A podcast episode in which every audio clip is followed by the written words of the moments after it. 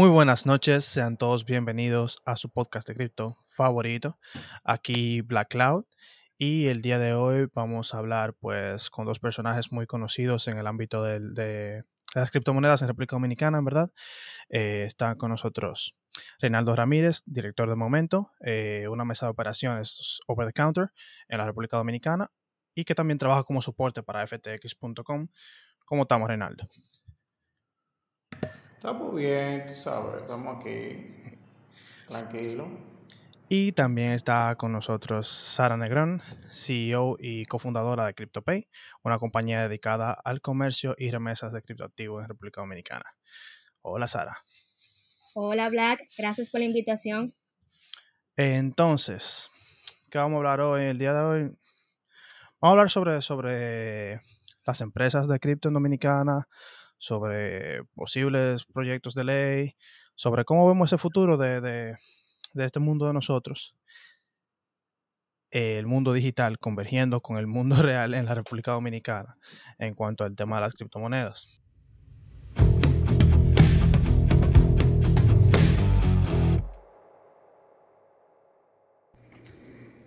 Todos los comentarios y análisis emitidos por Black Cloud y sus invitados en este podcast son solamente sus opiniones y resultado de sus propios estudios y pruebas. Usted no debería tomar las opiniones expresadas en este podcast como recomendaciones o asesoramiento financiero, solo como la manifestación de sus opiniones personales. Este podcast es solamente para fines educativos.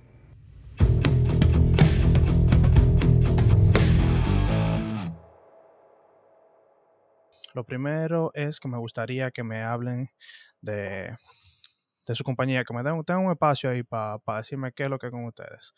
Dime, Reinaldo, eh, momento, ¿cómo fue eso? ¿Qué hay ahí que ustedes hacen? Bien, entonces en el momento nosotros tenemos diferentes iniciativas. Eh, inicialmente la, eh, la empresa surgió como para la venta de oro digital a través de la moneda que se llama PaxG ¿verdad? que de Paxos, respaldada por oro, pero eventualmente, tú sabes, el mercado dominicano no le interesaba eso. A pesar de que el dominicano ahorra, ellos no entendían que si tú habías metido tu dinero en oro en el 2010, al 2020 tú ibas a tener doble y más. Tú sabes que tú le ganaste la inflación varias veces.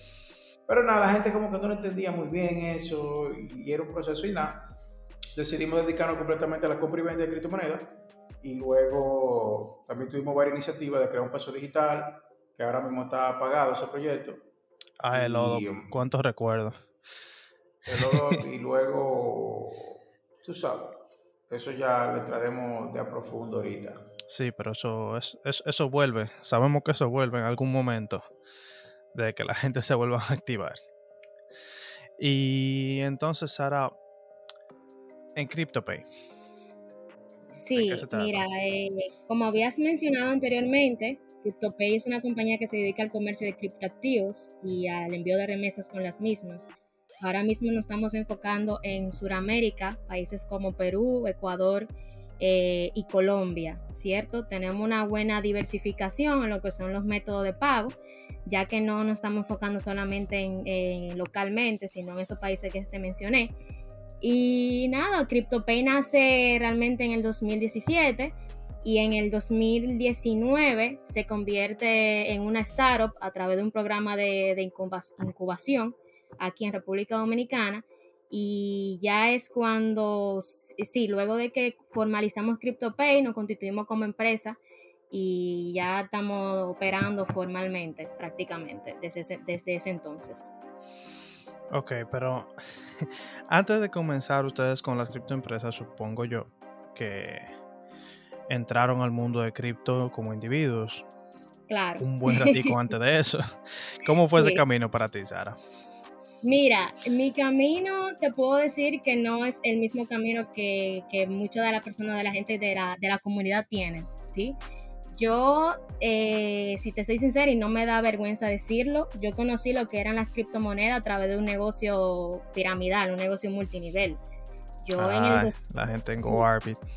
Sí, sí, entonces, eh, pero oye mi historia, yo comienzo en el 2017 yo siempre he sido una mujer de negocios, he tenido negocios tradicionales antes de, enfocarme, en, eh, enfocarme en lo que es CryptoPay hoy en día. Y recuerdo que un amigo me, me, hace una invitación a ese tipo de negocio, me dice que el negocio paga con Bitcoin y yo me quedo, ok, pero ¿qué es eso? Y recuerdo que él me había dicho, mira, en lo que tú tomas la decisión de hacer el negocio o no, te voy a pasar esta página que se llama CoinMarketCap y tú vas a entrar todos los días a ver el precio de cómo Bitcoin va aumentando su valor. Yo me quedo, bueno, ok. recuerdo que el primer día chequeo, un Bitcoin costaba en ese entonces, marzo-abril del 2017, 650, 680 dólares. No tomo la decisión de hacer el negocio, pasan tres días, veo que el Bitcoin luego está en 800, pasan cinco días, luego veo que está en 1000, pasa una semana, veo que está en 1200 y yo dije, acá, en menos de una semana esto ha duplicado su valor. Entonces, espérate, yo tengo que hacer algo decido hacer el negocio, obviamente el, de el negocio no paró en nada, perdí mi dinero, pero ahí yo digo en mi mente, no puede ser que, que, esto se haya acabado. Entonces ahí es cuando empiezo a buscar información y empiezo a adentrarme en grupos de la comunidad cripto, como el grupo de Crypto RD en Telegram, el mismo grupo de compra y venta, grupos de WhatsApp, empiezo a conversar ya con, con entusiastas de la tecnología blockchain, eh, developers, eh, inversionistas en cripto, y empiezo a conocer personas, empiezo a hacer networking. Ahí es cuando veo que hay un nicho en el mercado donde realmente en ese entonces se dificultaba uno poder comprar y vender cripto de forma segura. En uno de los pocos intentos, luego de que, de que duró más de un mes buscando información sobre cripto, que le pregunto a la gente, que me entra a la comunidad, que me entra a los grupos de Telegram, digo, ok, tomo la decisión de, de invertir de forma inteligente en lo que son las criptomonedas y en ese intento me estafan y pierdo como en ese entonces 30 mil pesos comprándole a alguien que no conocía. Y ahí es que yo digo, conchale, primero me roban en la pirámide, luego me roban intentando comprar cripto. O sea, conchale, ¿y qué sale que yo tengo? O sea, esto no puede ser, esto no puede ser tan sketchy. Y ahí es cuando empiezo entonces el negocio de CryptoPay. Empiezo a generar confianza con clientes que de verdad me van a vender de forma segura. La gente me empieza a recomendar, empiezo a ganar comisiones como intermediaria. Luego creo un capital. Luego ya que tengo mi capital ya puedo comprar y vender de forma constante. Me empieza a recomendar a la gente, mira, ella es segura, dale para allá, los ojos cerrados. Y básicamente CryptoPay empezó como Sara Negrón, pero ya hoy en día puede ser una parte de Sara Negrón, pero vamos evolucionando en, el, tiempo. Sí, ese es el punto, que, la marca tome su propio nombre independiente del, del nombre del dueño. Es lo mejor que pueda hacer una marca.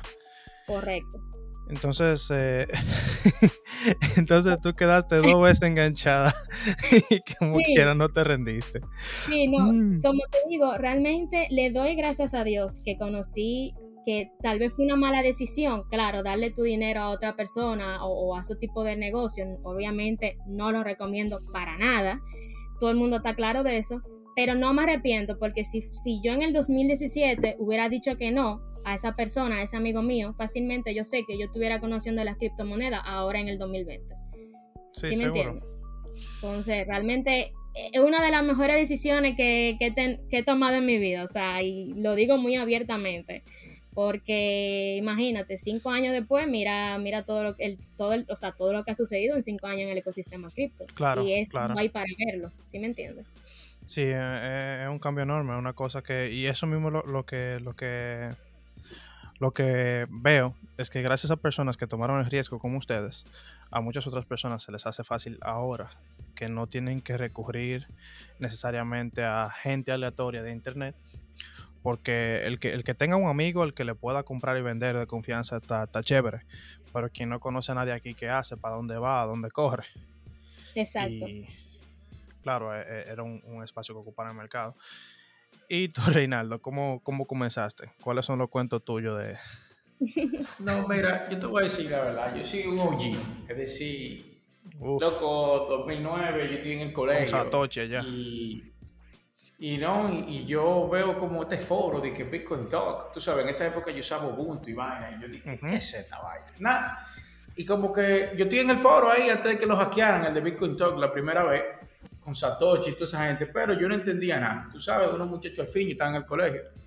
Nada, pasan como dos años Y yo como que vuelvo y, le sigo dando mente a esto. Digo, coño, esta vaina como que, que vale dinero. Entonces, en esa época tú sabes que uno no tiene nada cuando está en el colegio, saliendo del colegio. Em, yo le digo a mi primo, mira, vamos a, vamos a minar. Empezamos a minar, ya no se podía minar como, como con CPU débil, entonces nosotros como que ahorramos compramos, intentamos comprar este video, pero eso como que no se da. Yo, yo quería hacer un juego de, de, apuestas también en ese momento, entrando a la universidad, pero bueno, el amigo mío que era programador en aquel momento no me hizo caso y nada, soltamos esa idea. En el 2013 yo vuelvo otra vez y encontramos un par de jueguitos y un grupito de amigos míos empezamos a postar así con Bitcoin. Um, yo compro un ASIC uno de esos miners para, tú sabes, empezar, lo pongo en mi casa, la luz me llega de 15 mil pesos. Ay, ay, eh, ay. Tú sabes, empiezo a minar Bitcoin, pero no, no, yo, tú sabes, en el foro de Bitcoin tú podías como ganar dinero, habían que posts que tú podías hacer y, bueno, una serie de actividades que la gente te pagaba por Bitcoin. Y que cuando eso habían, habían hasta faucet en algunos lugares. Sí, sí, en esa época todavía habían faucet y todo eso. Y nada, eventualmente yo, estamos ya como el 2014, 2015, hay una página que se llama Circle, bueno, todo el mundo sabe quién es Circle ahora, en esa época ellos, tú podías comprar desde República Dominicana. Entonces yo agarraba y compraba y le vendía a la gente, tú sabes, me ganaba un 3, un 4, 5%. Pero nada, eventualmente yo no jodía con los altcoins, tú sabes que eso era lo más interesante en esa época. Yo simplemente estaba ahí en el Bitcoin eventual, pero tú sabes, yo en ese momento, aunque ya me estoy graduando de universidad, todavía no tengo como ese capital donde yo puedo decidir que, bueno, déjame tirarme de cabeza y comprar. Entonces, nada, pasan unos años, yo eh, me mudé a Estados Unidos en esa época, en el 2015, y nada, yo a alguna gente le compraba hasta que eventualmente esa página, esa cuenta en Seiko me la cerraron, porque yo le vendí a un tipo que usó el dinero en el mercado negro o algo así. Entonces Seiko me cierra mi cuenta. Bueno, ¿Qué pasa? Que yo me voy a Nueva York, tú sabes, la gente cree que uno se graduó de universidad aquí, uno, yo que sé, tú sabes, hablaba español, inglés, portugués, yo estudié matemáticas, uno era un dios aquí, tú sabes, yo en República Dominicana, si hubiera seguido ese camino, estuviera ganando un cuarto millón de pesos mensual. Sí. Pero yo no quería eso, yo quería algo más. Yo siempre he querido, he querido como una vida, tú sabes, de alta calidad, donde inicialmente yo pensaba que era en Estados Unidos, Luego me di cuenta que eso no, no, es la realidad. Y nada, me mudo y eventualmente en el 2017, como en enero, por ahí, abril, yo tengo un amigo que él, todavía, él de ahora está en el momento, y él me dice, mira, compré Ethereum en 17. Wow. Y está en 170 ahora. Y yo, ¿cómo es la vaina? Yo le digo, ¿cómo, ¿cómo, es eso? Espérate, espérate. Loco, yo estoy trabajando, tú sabes es de que en cafetería y vaina allá en Estados Unidos, porque uno sin maestría, con grado nada más hacer una movie para conseguir un trabajo de que tú de que en Manhattan. Eh, Entonces, el pana mío me habla de eso y yo digo, no, esta vaina, déjame volver a este mundo, a ver qué es lo que pasa. Y yo entro al foro otra vez Bitcoin, yo compro un bot de trading, se llama Goombot, con el primo mío otra vez. Y um, yo empiezo en esa, en esa movida de eso de, de, ese, bot que hace trading automático, como yo me manejo bien con Linux y tú también tenías la posibilidad de venderlo, yo empecé a vendérselo a la gente y, ayudarla a cómo instalarlo y todo eso. ¿Qué pasa? Que, como, como comentó Sara, en esa época el Bitcoin no paraba de subir. Entonces, de un momento a otro, yo trabajando en mi cafetería y yo llego a mi casa, mete mano con eso, yo he vendido ya como 25 mil dólares del bot ese sabes, yo solo vendía a mucha gente. Y no solo eso, yo, yo, daba soporte técnico de eso y la gente me pagaba de que 200 dólares una hora para yo hablar con ellos de eso. Y nada, eh, yo agarro, pago toda mi deuda y le digo a, mi jefe mío, me voy de aquí mis dos semanas y, renuncio. Y me dedico full time a esto, tú sabes, me, entrego. Luego de eso, yo conocí otras personas que querían como que yo le manejara capital y bueno, eso, eso es la historia para otro día.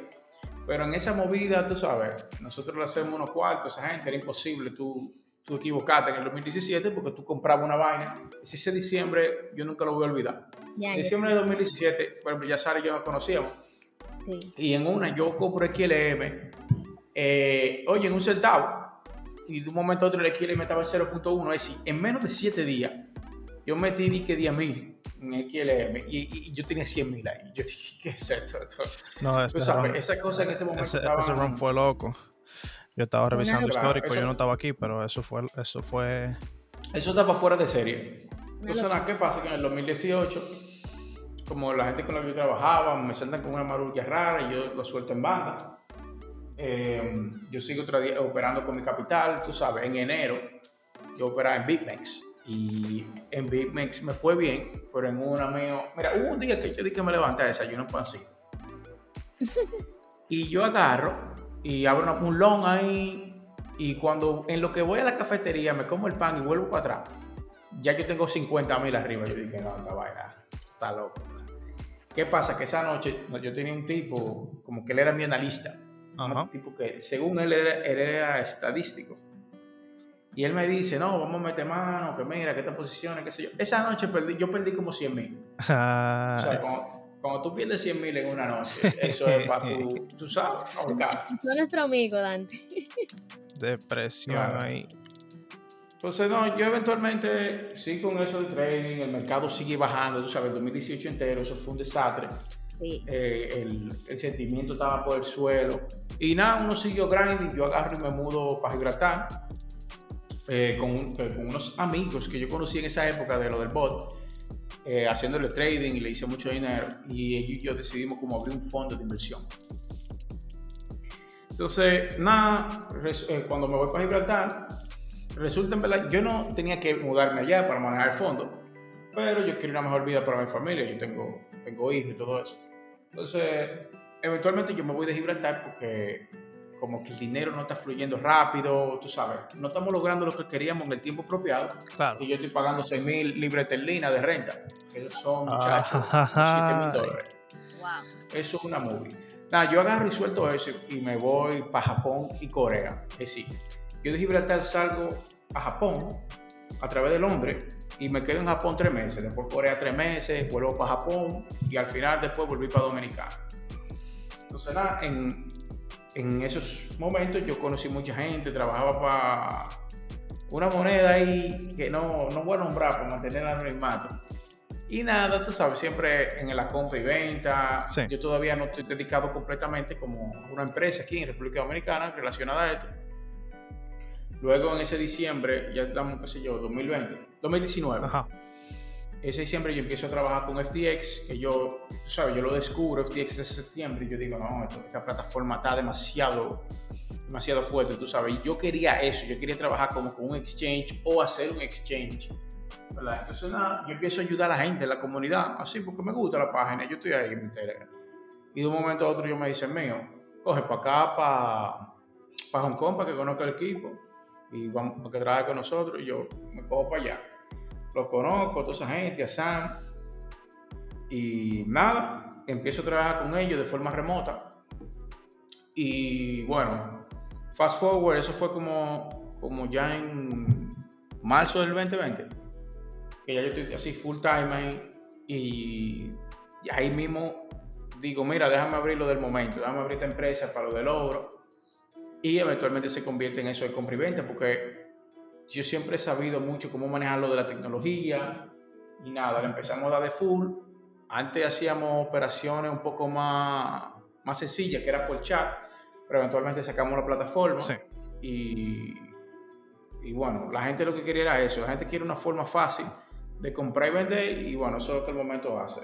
Ya ahora nosotros tenemos una gran cantidad de clientes que ellos no tienen ni que hablar con nosotros. Ellos entran, transfieren, le dan los botoncitos, siguen suscritos, no tienen que juntarse con nadie, de que un callejón. Porque yo me acuerdo que en el 2017, por ejemplo, cuando Sara, ese grupo de compra y venta que Sara menciona, eso, eso no, no, existía. Es decir, eso viene a surgir como en el 2018, principio, enero, por ahí. Y ya tú sabes, en esa época la gente también estaba asustada porque no podía vender, porque el USDT, la gente decía que el USDT iba a cero. Eh, sí, tienen, todavía están con eso.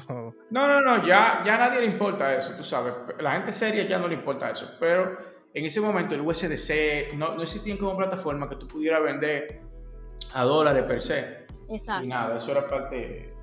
sí, que estaban, las cripto que existían estaban todas desconectadas, no había los exchanges no tenían todo lo que tú necesitabas o no había dónde intercambiar, eh, no era una tarjeta. Eh. Ah, entonces, ya estamos aquí, tú sabes, yo tengo el momento, trabajo en FTX, tengo otros proyectos, tú sabes, eventualmente solté lo del fondo, eh, lo de manejar capital de otra persona, tú sabes, es bastante complicado. Eso, eso es difícil, es difícil tener... Sí, es muy difícil y no me interesaba, tú sabes, porque yo lo que más, todo este mundo lo que me ha traído es libertad. Sí. Ajá, precisamente, ah, con el fondo tú tienes más responsabilidades. Persona, sí. Claro, cuando tú le, manejas dinero a la otra persona, eh, de forma, para hacerlo de forma bien regulada y todo eso es bastante complicado. Y eso te da una responsabilidad, tú sabes. Yo no pudiera de que perder 100 mil por una persona que yo no conozco, tú sabes, que, me invirtió un fondo o algo así. Y no me imagino yo el atareo que yo he tenido con tener dinero de una gente 15 minutos, 20 minutos que está en transacción y la gente atareando. ¿Qué será tú tenerlo de manera, de manera continua en una cuenta tuya? que es peor todavía. Claro. Y entonces, hablando de todo eso que se han encontrado en, el área de cripto, eh, si ustedes tuvieran la oportunidad de que, de que ustedes tuvieran la palabra decisiva en una ley de cripto que se aplique en la República Dominicana, ¿qué ustedes creen que ustedes agregarían ahí? ¿Qué, ¿Qué, proyectos de ley ustedes creen que serían convenientes para todos? Yo creo que lo primero que yo haría es hablar con el nuevo superintendente de banco, Alejandro Fernández W. Para nadie es un misterio que obviamente el nuevo superintendente no está muy de acuerdo con el tema del ecosistema cripto, tú sabes. Y, yo creo que, eh, por ejemplo, Dante o Reinaldo y yo, sé que él va a estar de acuerdo conmigo en que para nosotros los emprendedores que estamos en el área de, de cripto, se nos ha dificultado demasiado nosotros poder crecer como empresa. Es que se, está tratando la, cripto como si fuera delincuencia, como si uno está haciendo... no, mira, eso es una movie. Si uno te empieza, te empieza a hacer los cuentos, Exacto. tiene la razón, eso es una movie. Y no, yo te voy a dar, porque aquí vamos a hablar, yo, yo siempre voy a hablar con la verdad, mira. La gente de la superintendencia, yo me la acerqué y bueno, le expliqué cómo funcionaba todo con FTX, no con Alejandro, pero con personas de un departamento particular que, de, tecnología y de innovación que ellos estaban trabajando. Y bueno, eso fue, vamos, no, le voy a hacer la historia larga, pero eso fue hace como seis meses ya, yo creo. Y bueno, obviamente esa gente no han dicho nada, eh, yo le expliqué cómo FTX maneja lo del cumplimiento, lo del lavado de activos y todo ese tipo de cosas, cómo se pueden evitar, qué servicios se pueden utilizar y a luz de hoy día no tenemos nada. Es decir, ¿qué se puede hacer? Aquí primero hay que crear un, régimen para pagar los impuestos eh, que defina, por ejemplo, que si una operación es a largo plazo, si una operación es a corto plazo, qué impuestos tienen que pagar. Luego se necesita, si se van a crear monedas estables, qué tipo de regulación se necesita para eso. Eso sería como algo más avanzado. Eh, hay que crear leyes de derivados. Este, en este, país no existen derivados financieros y la criptomoneda lo que más tiene son derivados financieros, eh, que son muy interesantes. Y luego, ¿cómo, cómo validar y regular a los entes que compran y venden. Es decir, por ejemplo, Sara que tiene su compra y venta, y bueno, Sara hace más, Sara hace remesa con criptomonedas. Y yo, por ejemplo, nosotros queríamos tener esa moneda estable, ¿verdad? Con nuestro dinero respaldado en un banco, como Tether. Además de eso, nosotros también hacemos la compra y venta. Entonces, si, si existiera una ley que, que define qué pasos a llevar, tiene que llevarse una compañía así, que sea velado y regulado. Exacto también eso sería obviamente ideal. Entonces, para darte un ejemplo, mira, aquí hay un mercado grandísimo que es informal y esa gente maneja 50, 40, 80, 100 mil dólares en efectivo. Obviamente a mí ya no me gustan mucho esas operaciones porque por lo delicado que es, tú sabes, hacerle una diligencia a gente que maneja tanto efectivo es un poco complicado. Pero si ya hubieran leyes que permitirían a uno manejarse, uno pudiera hacer todo eso a través de los bancos, pagar su impuesto todo eso. Y es tan así que, esto sí, esto es un problema que varios amigos míos tienen. de que, por ejemplo, pagar los impuestos aquí es prácticamente imposible con esto. Por ejemplo, si tú agarras y, tú tienes, oye, tú compraste Shiba, cuando los muchachos no sabían de eso, y tú tienes 2 millones de dólares, tú no puedes ir y que venderlo y, tenerlo en dólares en FTX y retirarlo a tu cuenta, porque el banco te va a decir que no, que quién es Alameda Research, que es el OTC de FTX, que te va a mandar dinero, tú vas a decir que es cripto y te van a decir que no, lo van a mandar para atrás. Entonces, ¿cómo tú agarras y vas a reportar impuestos de esos 2 millones que tú te ganaste? Imposible porque tú no puedes retirar el dinero del banco. Exactamente, o sea, ellos están básicamente, básicamente ellos están evadiendo dinero que el país pudiera tener, porque ellos lo que están haciendo es que la gente recurra a vías, entre comillas, ilegales o, de segunda mano, por obligación, porque es que no hay manera de hacerlo legalmente. Luego quieren investigar sobre, sobre que están evadiendo impuestos, pero es que no es evadiendo impuestos, es haciendo el dinero llegar porque no hay, no hay forma. No hay, otra vía. Mira, yo por ejemplo, eh, yo tengo muchos clientes que incluso buscan eh, la vía de hacerlo efectivo y es por el mismo tema que del miedo que le han metido las instituciones financieras de aquí, de República Dominicana. Que cuando tú haces una transacción, una transferencia, eh, de Banco Popular y tú en el concepto pones compra Bitcoin, compra un SDT, que te le hacen el reverso, que te le dan para atrás, que no te dejan pasar la tarjeta. Entonces es como que, conchale, República Dominicana creo que en el 2018-2019 se posicionó en uno de los países donde más volumen de compra y venta movía en criptomonedas. Entonces tú sabes la cantidad de dinero que literalmente si a nosotros como, como entidades, como momento, como CryptoPay, nos dicen, mira, esta es la, la, guía que tú necesitas para poder trabajar de una forma más, más formal, ¿verdad? Eh, para que tú tengas que pagar tus impuestos y, todas tus cosas. Tú no, óyeme, la cantidad de dinero que a este país le entraría a través de esa vía, o sea, es una locura. Claro, Porque y... no es nosotros como compañía, sino tú sabes las personas que hay ahora mismo de, de manera informal haciendo ese tipo de negocio. Hay muchas. Son muchos. Y, y, lo que más me duele es que el consenso general es que los que están, estamos en cripto, queremos que se haga una regulación para nosotros poder trabajar bien. No, no, no la percepción que ellos tienen de que son gente que están queriendo eh, saltarse el gobierno y no sé cuánto. Cuando en realidad a, a, todo el que yo le he preguntado ha dicho, yo quisiera que existiera una ley que yo pueda hacer mi cripto bien. Pero viejo, mira, yo te voy a decir algo. A mí mañana la dejé y me dice, mira Sara, este, este, manual, toma, esto es lo que tú tienes que hacer en tu negocio. Y yo lo hago con todo el amor del mundo, porque yo lo que quiero es crecimiento. A mí no me interesa buscarme todos los cuartos del mundo y, y evadir impuestos. ¿Para qué? O sea, al contrario, yo lo que quiero es crecer. ¿Me entiendes? Porque yo lo que quiero es mi libertad o, liderar un negocio el cual yo pueda manejarlo en Latinoamérica entero y poder darme a conocer, ¿me entiendes? Entonces, Ese es el asunto, que mientras, mientras no haya regulación no hay forma. Por eso es que muchas de las startups salen de este país porque es que no les cierran la puerta para crecer. Y esa es la realidad. Para tú tener un moonshot en tu proyecto, óyeme, no hay aquí que tú lo vas a hacer, o sea, lamentablemente. Ese, es un asunto que, está difícil, porque eh, para crecer se necesita confianza y para la confianza se necesita regulación. No hay manera si no. Exacto. Entonces, otra pregunta sobre ese limitante sobre el, crecimiento de, las empresas.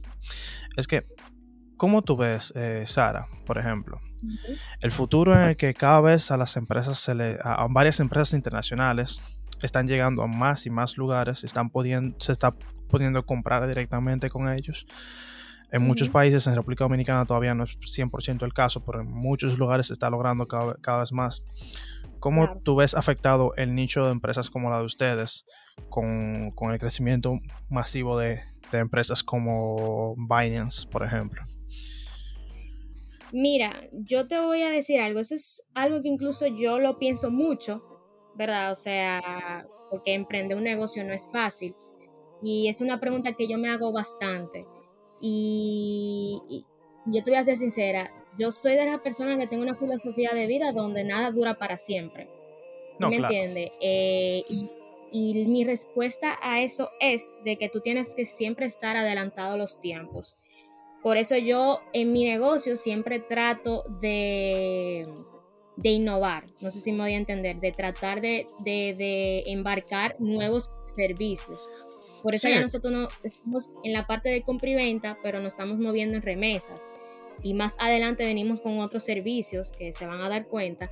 Pero realmente eso es algo que yo siempre he tenido claro, donde aquí, que aquí puede llegar cualquier competencia fuerte y derrocar mi negocio. Entonces yo tengo que ir, yo tengo que tener visión, es lo que me quiero referir, ¿sí me entiende? Y no quedarme estancada solamente en un modelo de, negocio. Claro, siempre hay que, hay que estar buscando el, siguiente nicho o, Exacto. o qué más se puede hacer. Porque incluso en el peor de los casos hay que tener una manera de uno entender, eh, no solo eh, intentar chocarse con una pared, diría yo, sino que bueno, eh, pasó tal o tal cosa que nos afectó, aquí yo tengo capital para otro negocio. Exacto. Y no, y, y óyeme, cualquier emprendedor siempre tiene un plan de salida. Claro. ¿Sí me entiendes? Eso es algo que es inevitable en cualquier emprendimiento o proyecto que tú te estás llevando a cabo. Siempre tú tienes que tener un plan de salida. Yo, por ejemplo, mi plan de salida yo lo tengo muy claro ya desde ahora. Tú sabes. Sí, es algo, incluso eh, en, otro, en otro capítulo lo hablé, que, que no es como en una empresa solamente, en un proyecto, incluso si tú haces trading, tú deberías tener mapeado más o menos en tu cabeza cuál es tu plan a largo plazo y en qué momento tú piensas, por ejemplo, eh, sacar una gran parte de tu inversión para convertirlo a real estate. Exacto. Eso tú deberías tenerlo pensado desde antes. Exacto. Correcto, totalmente de acuerdo. Eh, vengo con un poco de salseo con una gente aquí de un tema que siempre, siempre quienes estén por los grupos del momento nos habrán visto discutiendo de algo más o menos así. Pero que esos muchachones siempre dicen que el técnico del análisis es todo un meme y toda una chercha. Pero entonces, yo no, no, no quería preguntar exactamente qué, qué tú opinas del technical análisis, porque ya, ya estamos claros que tú dices que es un meme. No, no, yo te lo voy a bajar pura, no, yo te lo voy a bajar pura, porque es que ustedes tienen que entender cuál es la verdad. Mira, eh, yo me junté con Sam, allá en Hong Kong. Y bueno, Sam en esa época era el CEO de Alameda, tú sabes, Alameda es un market maker, esa gente maneja millones y millones y millones de dólares en cripto y yo te aseguro que nada de lo que ellos usaban era technical analysis. Es decir, tú sabes, ellos me lo confirmaron. Eso, ellos me dijeron, no, eso, eso es meme, man. Eso no, nosotros no utilizamos. Esa gente trabaja con modelos matemáticos, con predicciones y estimaciones, que no nada que ver con, no, el eh, technical analysis. Claro. Entonces, así mismo, yo siempre he, tenido ese interés, ¿verdad? Entonces, el problema está del technical analysis eh, hay, varias vertientes. Eh, la vertiente que es que, los patrones que tuve en la gráfica. Eso, ese, eso es a lo que yo me refiero que es mayormente un meme. Ahora, cuando tú tienes indicadores que, que tienen algún tipo de información, digamos, vamos a decir que tú un indicador que, que, estima algo, o, bueno, la media móvil, que es un clásico. La media móvil, tú, tú, tú pudieras decir, ah, mira, no, ¿Cómo funciona? La media móvil tú le metes información de, lo, de, de, la apertura y el cierre de una vela, ¿verdad? Sí. Y, ya. Entonces, ¿qué pasa? Que esa información no es suficiente. Es decir, si tú vas a operar con algo y tú tienes el precio de algo y tú vas a hacer una estimación, por ejemplo, todo el mundo sabe lo que es una estimación lineal. Si tú fueras a coger un millón de data points para hacer una estimación lineal, tú no lo vas a hacer de lo que pasó al principio, de la, la primera cuatro horas y lo que pasó al final. Tú usarás lo que se llama tick data, que es el precio a cada segundo. Ok, ahora. Entonces, cuando tú, ya inicialmente, desde que tú entras con los indicadores por definición, que es es una vela, eso no tiene mucho sentido, tú sabes. Tomando esa premisa de que, coño, y todo, lo que pasó entre, entre las horas de las velas. Ahora usted y yo podemos estar más de acuerdo en eso. tú sabes, Entonces, ah, yo tengo rato, rato, intentando implementar algo que no he podido llegar ahí porque me falta matemática para eso. Pero en las clases de universidad yo tomé señales y sistemas, Signal Systems, y tomé procesos estocásticos. Tanto procesos estocásticos como señales y sistemas tienen un buen nivel de accuracy para predecir cosas eh, pues que vienen de procesos aleatorios. Ambos se usan para load balancing de servidores y para toda clase de cosas y funcionan todo el tiempo. El internet, el hecho que estemos grabando por aquí, son señales de que eso funciona. Esas son técnicas mucho más poderosas que agarrar y decir esto ha subido cinco veces y va a bajar tres ahora. ya es otra cosa. Porque le vuelvo dice. Pero yo englobo eso bajo technical análisis. No, no, que eso tú no puedes. Porque eso es análisis técnico. No, eso, tú, eso, es análisis matemático. Tú estás haciendo un análisis, tú sabes, más profundo. Como tú Ahora, Todo lo que tiene que ver con análisis técnico de los indicadores, eso no sirve. Ahora, eso que tú hablas de procesos estocásticos, tú estás hablando ya de matemática profunda, cosas que tiene, tú sabes, tú, tú vas a tirar números de verdad y eso no es que tú con un indicador le, le metiste una vela y te tiró que sí. Es decir, tú sabes, eso, eso no tiene sentido para mí. Ok. Y te digo, si esa gente que, que, que manejan esos millones y millones de dólares no lo usaban, es decir, ya, ¿qué más hay que saber de eso? No, está. Es un punto de vista muy válido. Aunque eh, hay una cosa que, que siempre me queda como duda eh, cuando me, me dicen ese argumento, que es que, de cierta manera, eh, la gente que tiene esa cantidad de dinero y la gente que no tiene esa cantidad de dinero no están jugando lo mismo. O sea, yo entendería completamente, aún, si, aún asumiendo que el técnico de análisis funcione 100%, asumiéndolo, que es una locura, ellos no harían lo mismo. no, no, no, porque espérate, eh, vamos a decir, el trading se define en dos cosas. Trading discreto y trading así como algorítmico. Eso, eso se define todo eso en dos cosas. Entonces, el trading de market making, ese tipo de cosas, eso es algorítmico pero ellos también hacen ah, eh, trading de forma discreta. Ok, ok. Donde una persona toma, toma tú sabes, ideas y hace su propio análisis con números y, toma una decisión. Es decir, no es que ellos, ellos confían totalmente en las máquinas o en lo que ellos crean con modelo matemático, sino también que ellos toman decisiones de forma consciente de que, ah, mira, está pasando esto en un exchange en qué exchange necesito dinero ahora mismo que todo está bajando, dónde yo creo que va a bajar más, que para mandar dinero para allá, para que no me liquiden, poder poner órdenes y cosas así. Tú sabes. Ese, entonces, ese, eso que están haciendo ellos ahí de forma discreta es lo que la mayoría de gente que especula hace. Mira, yo te voy a decir la verdad. Yo hace unos años hay un bot que se llama Freak Trade, que no sé si lo he mencionado en la comunidad, que el Lowell me lo presentó eso es un, en Python, está hecho en, todo el código abierto. Tú sabes, hay algo que se llama el backtesting. Entonces, ¿qué pasa? Que cuando tú haces backtesting de estrategias, puede ser que una estrategia, estrategia haya funcionado en el pasado, pero ya no funciona. O puede ser que, que vaya a funcionar, pero no funciona en el pasado y tú no lo sabes hasta que lo prueben vivo. Tú sabes, con, con cripto yo creo que eso va a pasar muchísimo, porque todos los bots entrenados y backtesteados con, con de aquí para atrás eh, simplemente estaban captando un montón de capital grande que estaba llegando. Por ese capital grande va a dejar de llegar y, va a comenzar a moverse en vez de llegar. O sea, va a comenzar a ir y venir. Eso, eso, sí, sí, sí, es un punto muy válido. Eso se llama, eso es cosa. Eso también es, mira, si tú agarras y tiras un bot de que para tirar análisis de, todas las monedas que sobrevivieron. Eso se llama survivorship bias. Sí. sabes. Entonces, si tú no agarraste y tiraste tu bot de que en Cryptopia a operar con mercados que, que dejaron de existir, entonces tú todavía ahí tampoco sabes si funcionó o no. Sí.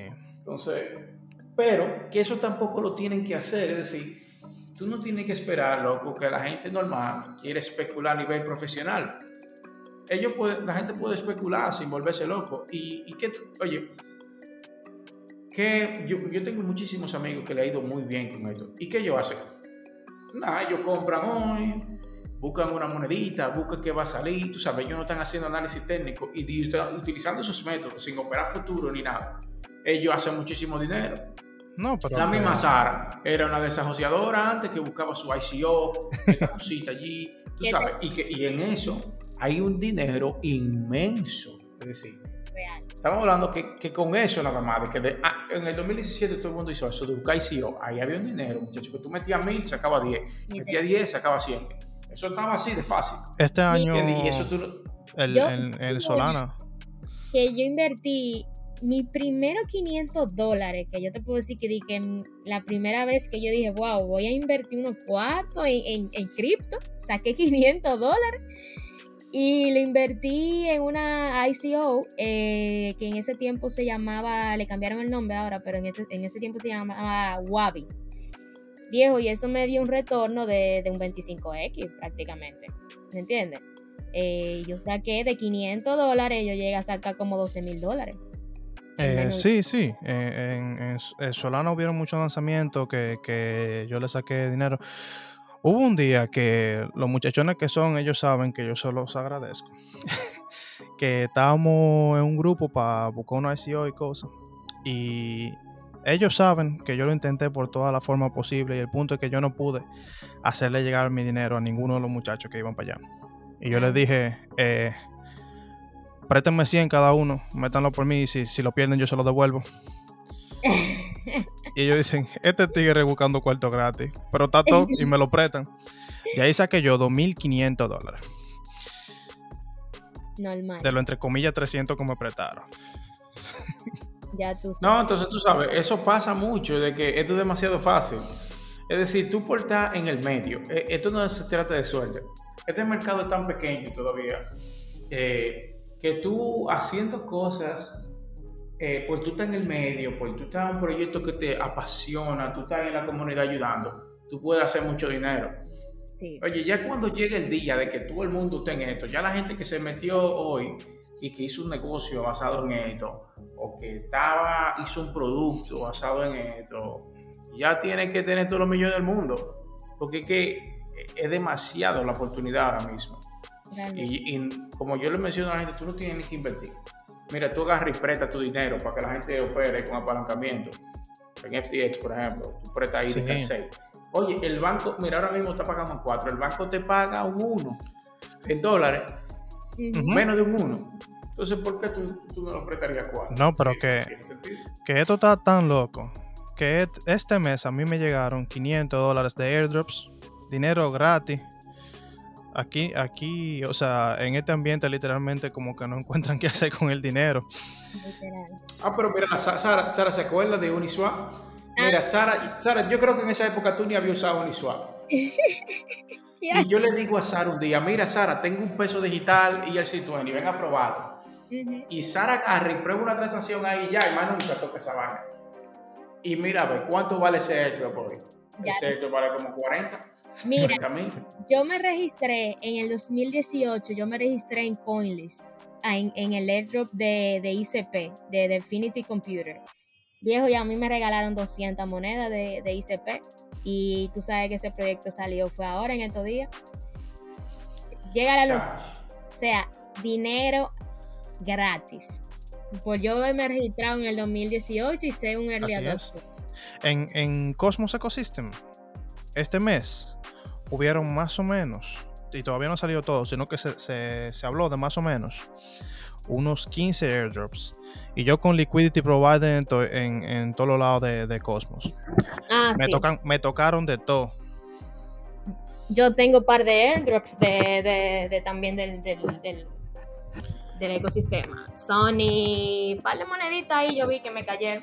Sí, e, ese de Sony yo ni siquiera entendí qué fue lo que ellos hicieron. Uno, uno tenía Atom y le regalaron dinero en Solana. Yo no. yo le dije muy bien gracias y lo cambié. Ya lo sabes. no, por eso el Sony mío. Mira, el que el, que el Sony. Oye, esas fueron las cosas que se mencionan en el momento que se metió en Sony mío. Oye, te voy a ser sincero, yo estaba en un hotel y, y estoy hablando de esa vaina en Sony. Loco, el Sony estaba eso llegó casi como. Eso hizo un, un 10 BTX rápido así. Sí. Y la gente, loco. Tú sabes cómo es. estaba allá arriba, querían comprar. Querían comprar después, después de que se explotó. Así pasa cada rato que. No recuerdo qué fue. Ah, Crow. Yo tengo tiempo diciendo: compren Crow, compren Crow, compren Crow, crypto.com, compren esa vaina. Y los tigres, ¿qué es lo que tú estás hablando? Disparate. Yo mejor voy a comprar BNB a 600. Oye. Y cuando el CRO está a 0.7 me escriben, ¿tú has visto esta moneda? Y yo, yo no tengo tres meses diciéndote que la compre. como que sí la he visto, yo lo estoy viendo, sí, en mi portafolio. Exacto. Y la gente, mucha gente no, no sé, no sé, no sé, como tan activo, pero no tan activo. O sea, ellos están en los grupos y se pasan el día entero hablando de lo que ya subió. Y en verdad, esto es una de las áreas en las que literalmente leer y estudiar se, traduce directamente a dinero. Eso sí. o sea, mientras más tú investigas, más tú ganas. Es, una cosa que en ninguna otra área, al menos yo he visto que se haga directamente, porque tú puedes estudiar una ingeniería, un esto, un lo otro, y ganar dinero después, pero tú necesitas añadirle esfuerzo a ese estudio. Aquí es básicamente como que si tú sabes algo, ese algo te va a generar. Exacto.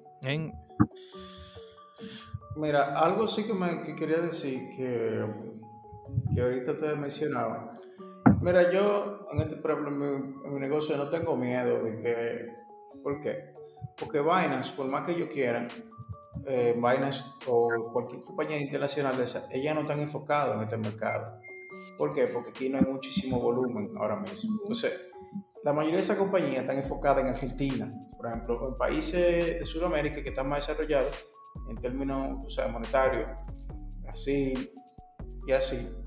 Eventualmente ellos van a llegar aquí, pero cuando ellos lleguen aquí, la ventaja que Sara y yo tenemos, ustedes van, van, a tirar a nosotros el imperio, el imperio montado cuando, cuando ellos vayan a llegar. Exacto. Ya cuando esos tigres lleguen aquí, que digan de que mío y esa vaina en algún momento, véndelo y yo le diga no, dame tanto. y, yo, ellos me exploten eso en la cabeza. ¿Qué tú crees que yo voy a hacer? Hablamos el miércoles a, beber mojito en una playa. El momento last party. Vamos a hacer un party ahí con toda la gente. Para cerrar. Un, estadio para cerrar y ya que ellos sigan después. Literal, o sea, eso, eso, eso es lo mismo que como estábamos hablando anteriormente, el plan de salida. O sea, eso puede ser un plan de salida que tú te puedas plantear. Que el momento en el que esas, eh, eso, o sea, esos exchanges, ¿verdad?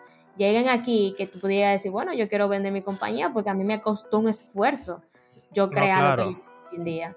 ¿Sí me entiendes? Eh, un nombre es una cosa grande, o sea, por más que ellos lleguen con la oferta que lleguen, si hay gente que ya dice, dice, ya yo le he comprado más de un millón de dólares a Sara o le he comprado más de un millón de dólares a, a Renaldo. Yo no voy a querer, yo no necesito comprarle dinero a, a Binance, vamos a decir Binance va a tener que comenzar a llamar ese momento. ¿Cuál es la forma de yo llamar ese momento? Pues, y donde te pane y decirle, vea, agárrese de ahí. Exacto. Y no, y mira, yo te voy a decir algo, yo que tengo experiencia en los negocios y yo soy experta en cerrar ventas, se me da muy bien. Yo te puedo decir que la gente, eh, la gente no anda buscando, ¿cómo te explico? Eh, eh, adivinar. O sea, como que si yo, si yo tengo 3, 4 años. Mira, yo tengo un cliente que si no es a mí, no le compran a nadie. ¿Me entiendes? O sea, si, no es, si no es con Sara Negrón, no es con nadie, porque que para qué yo me voy a poner a aventurar. O sea, yo lo puedo matar con el precio por ponerte por hablarte así, pero o sea, la gente no anda adivinando. Pero yo, claro. yo me he dado cuenta con eso. La gente lo que... quiere aquí es facilidad. La gente lo que quieren es, mira, cuando yo le hablé a la gente de que de un DEX, la gente no estaba en eso. Cuando yo le puse esa paginita ahí, que la gente compra y vende y ya, si fue una gente, yo dijeron, no, esto es mágico. Eso es lo que yo quería, tú sabes, ellos quieren darle un botón, le subí su cuarto y hice hacer lo que le dé su gana. Yo no quieren de que ponerse a filosofar mucho, pues de que vamos juntarnos. Que vamos a negociar. por ejemplo, ya no hago... Que cuál es la tasa, que ayúdame un ching, que, ¿me entiendes? Ajá, ya yo, eso nulo. Mira, a mí me tiran de que de que dame tasa. Yo, oye, yo digo, para darte tasa tienen que ser que tú vienes de vainas con 2 millones de dólares. Yo no estoy tasa. Entra ahí y fájate ahí con lo que hay. Claro. Tú sabes. Y eso está. Y, no, y, mira, que yo también llegué a hacer eso que, hace Sara, que hacía Sara en esa época de juntarme de que en un sitio, de que aportar y, y dame, mándame mi Bitcoin, y que se confirmó. Todo hemos pasado por ese proceso. O sea, yo creo que cualquier persona del ámbito en, que tiene que ver emprendimiento aquí en, cripto, o sea, alguna vez en su vida, yo lo, pasé en mis inicios, ya en a esta altura de juego no lo hago porque realmente es muy riesgoso. Eh, al menos que ya sean personas que de muy confianza y tú me entiendes, que me recomiende, porque todavía, todavía en el 2021 veo muchas, o sea, hay muchas personas que quieren empezar a adentrarse en el ecosistema cripto y todavía se le hace un poco sketchy. ¿Me entiendes? Como de, concha, ¿y cómo yo compro eso? Quiero pasar mi tarjeta en Binance, pero no puedo comprar. O tengo, como mencioné ahorita, tengo miedo de hacer una transacción y que el banco me llame la atención. ¿Sí me entiende? Entonces, para los nuevos, todavía, todavía se le puede hacer un poquito complicado. Gracias a Dios que tengo personas como Momento, como CryptoPay para poder resolver ese claro. Y eso que ustedes dicen del, del, nombre, de que la gente no más compra con el que conoce, me, me, me resuena mucho porque algo curioso. Yo tengo mucha gente que me conoció por el podcast y me dicen, yo quiero invertir, ¿qué yo hago? Y yo los he referido a ambas compañías. Yo les digo, eh, al OTC de momento o a CryptoPay. Me dicen, no, yo te quiero comprar a ti, porque a ti que yo te conozco yo. Tú no me conoces, tú no me has escuchado, pero ok. Y hay gente que yo conozco que ha invertido y que nada más me compran a mí porque a mí fue que me conocieron. Exacto. Y la gente es así. Entonces hay que intentar agarrarlo tú primero. Exacto. A que se, se por otro lado. Y, y, es la cosa complicada con eso. O sea, no complicada para ustedes, complicada para otra gente que quiera venir luego al mercado. Exacto. Eh, sí. Entonces, mi gente, creo que hemos llegado al final del capítulo de hoy. Yo quiero agradecerle a ambos, a Sara y a Rey, por estar aquí, por, participar hoy del capítulo. Espero que esto se repita alguno que otro día. Tenerlos por acá de nuevo. Y nada, nos veremos cuando lo hayamos hecho. ¿Quieren dejar algunas palabras que decir? Decir que lo sigan en, en no sé a dónde, en el Instagram o algo. Sí, claro, eh, las redes sociales de, de CryptoPay, arroba en Instagram, CryptoPay.do, en Twitter, arroba CryptoPayDO. Y a momento, ¿a dónde encontramos eh, eso? No, arroba momento.rd en Instagram. Y tenemos el blog, blog.elmomento.io. Y la comunidad en Telegram. Sí, no, la comunidad ya desde el Instagram se llega a Telegram y todo eso. Eh, muchas gracias a todos por haber escuchado. Espero que les haya gustado el capítulo de hoy. Eh, compartan esta vaina, mi gente. Opinenlos a sus grupos. Eh, no sé. Denme, denme su feedback, qué les ha parecido, qué quieren escuchar próximamente en el siguiente capítulo. Y nos vemos en una o dos semanas. bye bye. Chao. Bien, gracias.